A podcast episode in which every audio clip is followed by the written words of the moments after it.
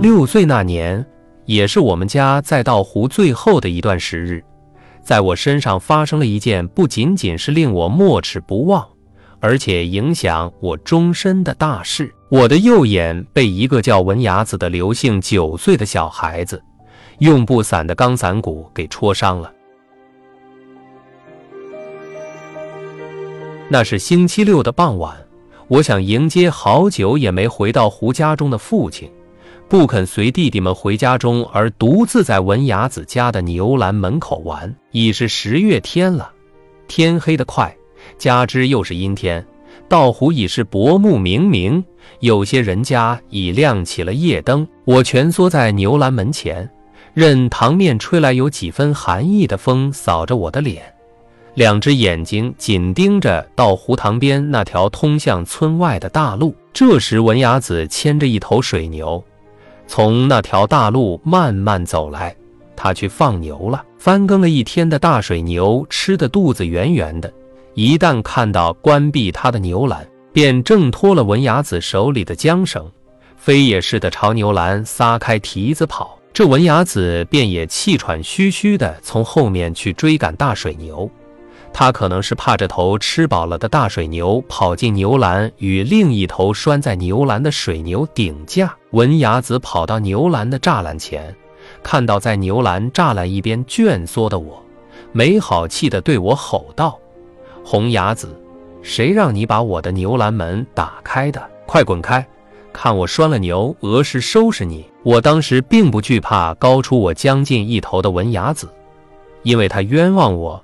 打开了他家牛栏的门。另一方面，我想着父亲就要回到家了，我还怕他吗？我也不示弱地冲他大声说：“又不是我打开的你牛栏屋的门，你何改要怪我？”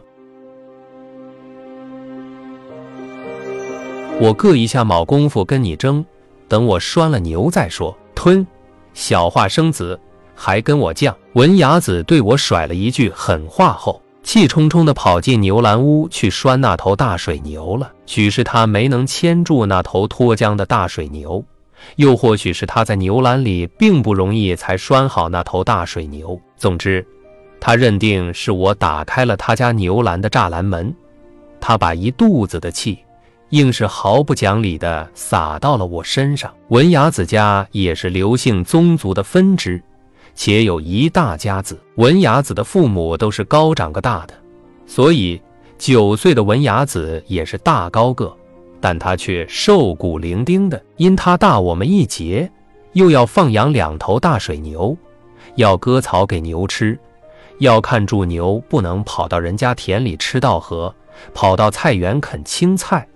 所以他也就从不跟我们一块玩，而且他也一贯以欺负比他小的牙崽子在道湖出了名，上他家投诉告状的大人小孩总也不断，这让他的父母头痛不已。他的父母教育他唯一的方法是拖进他的衣裤，关着门在家暴打一顿。然而打归打，打过之后，文雅子非但不改欺负小牙崽们的初衷，相反。他更加变本加厉了。他似乎想把父母加在他身上的拳脚和棍棒，如数转加在那些害他挨打的牙崽子们的身上，从而获得一种解气后的快感。那天傍晚，天已经全黑了，我并没有等到如约而回家父亲，倒是等来了一场天大的人祸。文雅子拴好大水牛后。他走出牛栏屋，手中握着一根烂不散的钢骨子，凶狠地对我吼道：“你个扎小化生子！我屋里的牛栏门不是你打开的，会是哪个打开的？个里除开你，卯的第二个人，还怕有鬼来打开的吧？你讲是不是你？只要承认就算了，不承认我就钻死你！”说着，他就扬了扬手中的钢骨子。我那时太小，不知打圆场。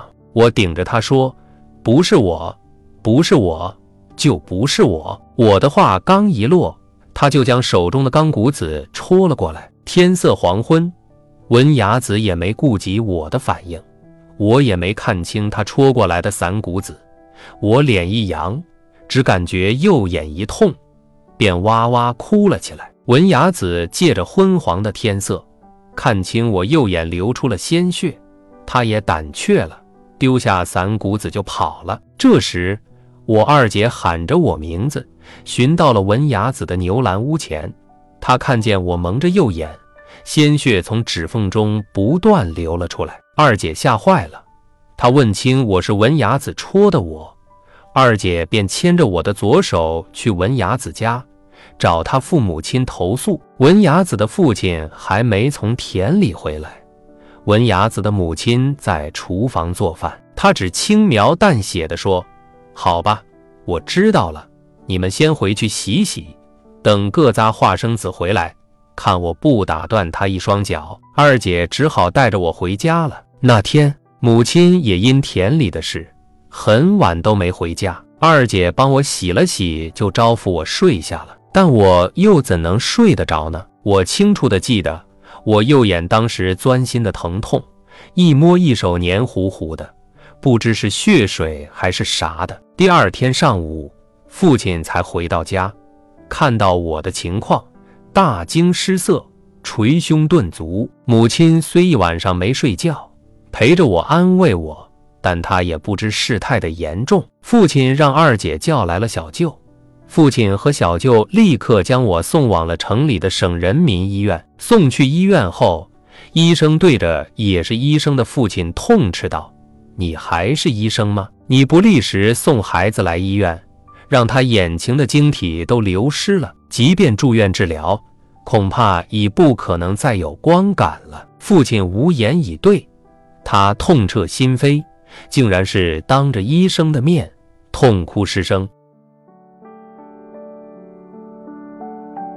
等到母亲和姐姐们赶往医院，我已被送进手术室。母亲在手术室外见到悲痛不已的父亲，问清我右眼的情况后，话都说不利索了。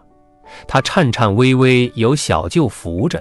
任眼泪如雨般在悲痛万分的脸庞上止不住地流着。父亲安排母亲打电我住院的事，并嘱咐姐姐们照看好家。父亲告诉母亲，我可能至少要住半个月的医院，甚至一个月的医院。好在当时晚稻已收割，夏天的菜已收尾了，秋天的菜刚播种发芽。不像夏天的菜需大量的水浇，只是大姐、二姐都读六年级，学业较重。小弟弟会走路会说话了，先放在姨妈家一段时间。况且二弟白天可以带着他玩。我当然不会知道我右眼的手术是如何做的。从手术室出来后，我的右眼被打上了绷带，送进了病房。住院初始的一段日子。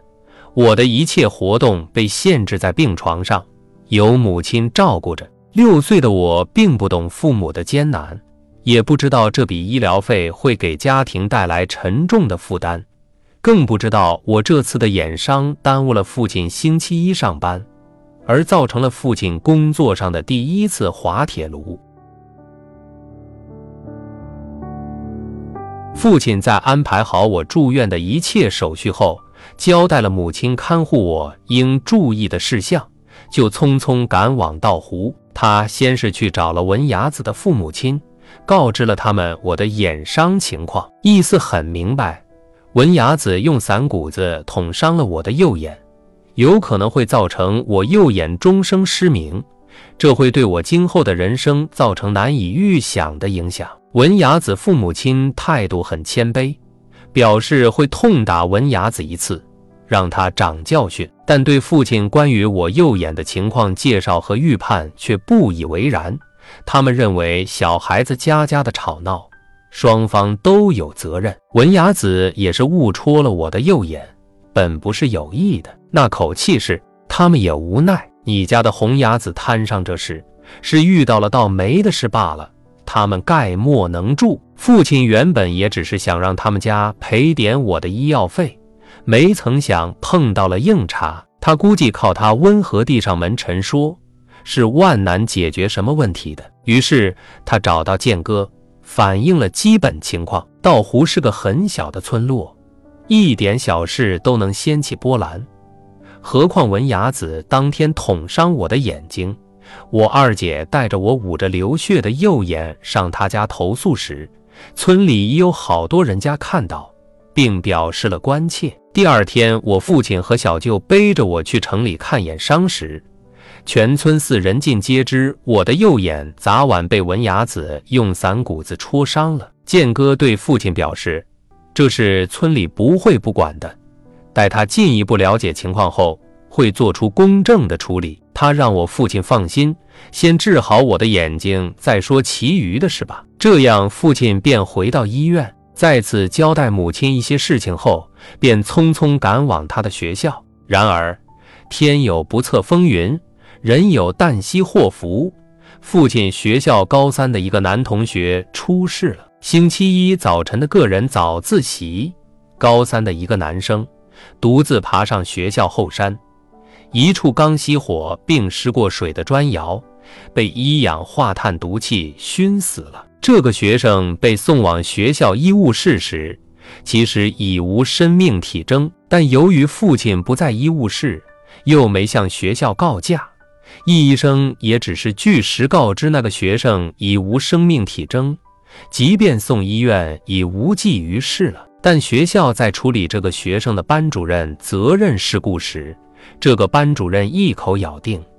这个学生在送往医务室时，若其大夫在的话，做一些及时的挽救措施，兴许这个学生还有得救。这个班主任的说辞减轻了他自身的一些责任，但对一个有着国民党旧军队医官历史身份的父亲，又未告假按时在岗位，即便你有再多的特殊原因，受到严厉处分也就在所难免了。而当时又正值反右派的政治运动，父亲命运之舟恰是屋漏正逢连阴雨，行船又遇打头风。学校对父亲的处分便是行政记大过一次，工资降一档。儿子的右眼被捅伤，有可能终身失明，又碰上未成年肇事者推脱责任的父母。加之学校这次太过严厉的处分，父亲那段时日身心憔悴，他突然间就苍老了十岁。刚四十朗当的年龄，须发斑白，容颜沧桑，整日整夜内心如焚。我成年后，父亲曾不止一次地描述了那段时日，他是如何心力憔悴，刀尖舔血，如坐针毡的处境。他说：“想死的念头不止一次向他疯狂的袭击时，当他想着病床上躺着的我，想着到湖一般跟着母亲，住着岌岌可危的烂茅棚，过着极其贫困生活的年幼儿女们，作为男人的使命和责任感，让他不得不顶着命运恶魔的打击折磨，想尽一切办法，调动一切朋友关系，冲出重重困境。”争取命运的转机，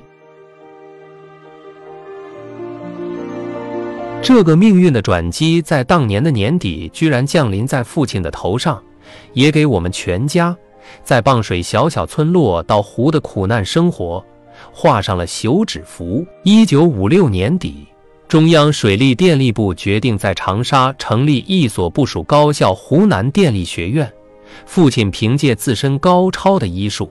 调往这所刚刚成立的高等学府医务室任主治医生，这无异于是对我们在道湖的这个苦难家庭的重磅消息。消息传来，我们全家人都高兴坏了，即便还啥也不懂的小弟弟也手舞足蹈，高兴莫名。母亲又高兴又焦急又沉重地担忧着。母亲担忧我的右眼到底能不能再见光明。母亲还着急，父亲想让全家旧历新年搬去父亲的新学校，而要搬家先要收拾东西，居家过日子，坛坛罐罐搬还是不搬？而且更令母亲焦急的是，要在年底前把家搬往父亲的学校，孩子们穿着一身补丁落补丁的衣服，会不会被父亲新学校的同事们笑话？那可是一所高等院校。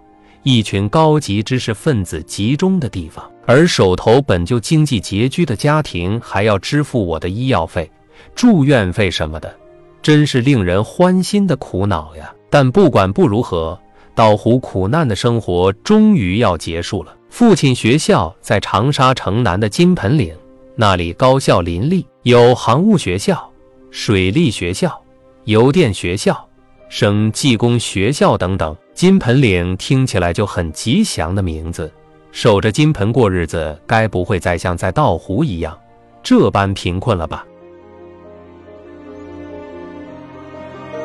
我的右眼半个月后终于拆线了，父母亲的心情都紧张极了。我那时小，想着即使右眼失明了，还有左眼呢。今后对我的一生又会产生什么严重的影响呢？比如我在病床上听父母亲小声议论的什么入学了、参加工作了，一只眼似乎都会有影响。这些我是不会考虑的。参军是不可能了，凡需竭尽用眼的学业、技能，也许都将与我无缘。当然，父母亲的这些预想和担忧。在我以后的成长道路上，都一一应验，而且带给我了无穷无尽的懊恼和忧伤。但住医院的时候，我只想着赶快出院，赶快回到道湖家中。尽管家的概念也只是面向道湖那口偌大水塘，时时被风吹雨打，而摇摇欲塌的两间连屋的茅棚。我想念姐姐弟弟们，我思念树城哥哥和其他的小伙伴。我心里想着，今后我再也不跟他们吵架扯皮了。我要学会放让。我思念我在水塘边、到湖郡和那两棵垂天蔽日的古老樟树下所玩的一切儿时游戏：看蚂蚁搬家、送纸船远航、捉蟋蟀、抓蚱蜢。那些当时就饶有兴趣，现在想起更心驰神往的赏心乐事。当医生护士拆去我右眼的绷带。遮着我的左眼，拿着各样东西让我辨认时，我什么也看不清，辨不明。右眼前只有蒙蒙的一片黑暗。我的右眼其实，在文雅子用钢伞骨戳伤时，在一整夜流血流粘液时，已经彻底失明了。尽管父母亲再次的捶胸顿足，悲痛欲绝已感染着我幼小的心灵，也沉重起来。但所谓我今后人生之路，与我一个六岁的儿童，是缥缈无影的，是毫无概念的。再见哥，吉道湖有威望的乡邻召集我家与文雅子家平和安静的协商处理后，文雅子家卖掉了年底要杀的年猪，赔偿了我的部分医药费。我记得是文雅子那高大的父亲将我骑在他的肩上。把我驮回道湖的，从杨家山到道湖将近五里路，他竟然不让我父亲替换他，他一人就那么默默地将我驮了回家。他的肩头是平稳的，他一双满是厚茧的大手是温暖的。他驮我回到湖的那一幕，也深深刻进了我的心底，时时浮现在我的眼前。文雅子从那天用伞骨戳伤我之后。他与我就再也没打过照面，远远的看到了他的身影，他不是绕道，就是低着头与我擦肩而过。他是懊悔吗？难为情吗？还是惭愧不已？一九五六年临近旧历新年之际，父亲领着我们全家搬离了我们在道湖前后生活了将近八年的家。搬家的细节我已经忘记了。是母亲和姐姐们收拾打包，是小舅舅一单两箩筐从道湖一单单一趟趟把母亲和姐姐打的包单去金盆领的，或者父亲只让母亲带走了我们换洗的衣服鞋袜，其他所有如坛坛罐罐、锄头、钉把、饭锅菜铲都送给了需要的乡邻，尤其是大根他们，他们太需要了。实际上，我们再到湖的家。除了毫不值钱的一些旧家当、破烂的东西，的确就没什么了。然而，近八年的稻湖生活却是我们家最厚重的财富。我依然记得那天父亲率我们全家离开稻湖时，稻湖这个傍水村落的几乎所有乡邻都出动了，男女老幼泪眼婆娑，牵衣握手，互道衷肠，依依不舍，离情别绪。就连那两棵垂天蔽日的大樟树和绕村的稻湖郡集村口那偌大的水塘，都轻摇柯枝，漫卷清流。舞动着涟漪，向我们深情惜别。母亲和姐姐们和并不谙世事的我及弟弟，都频频回头朝道湖致意，向道湖说着再见。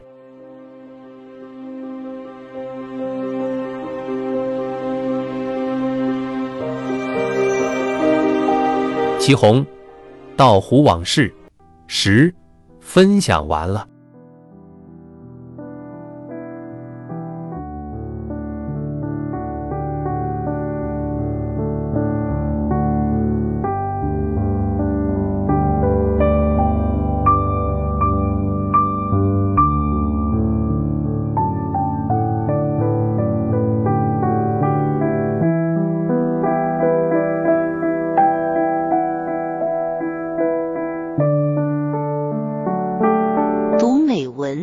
人生，看世界，打开心灵的锁。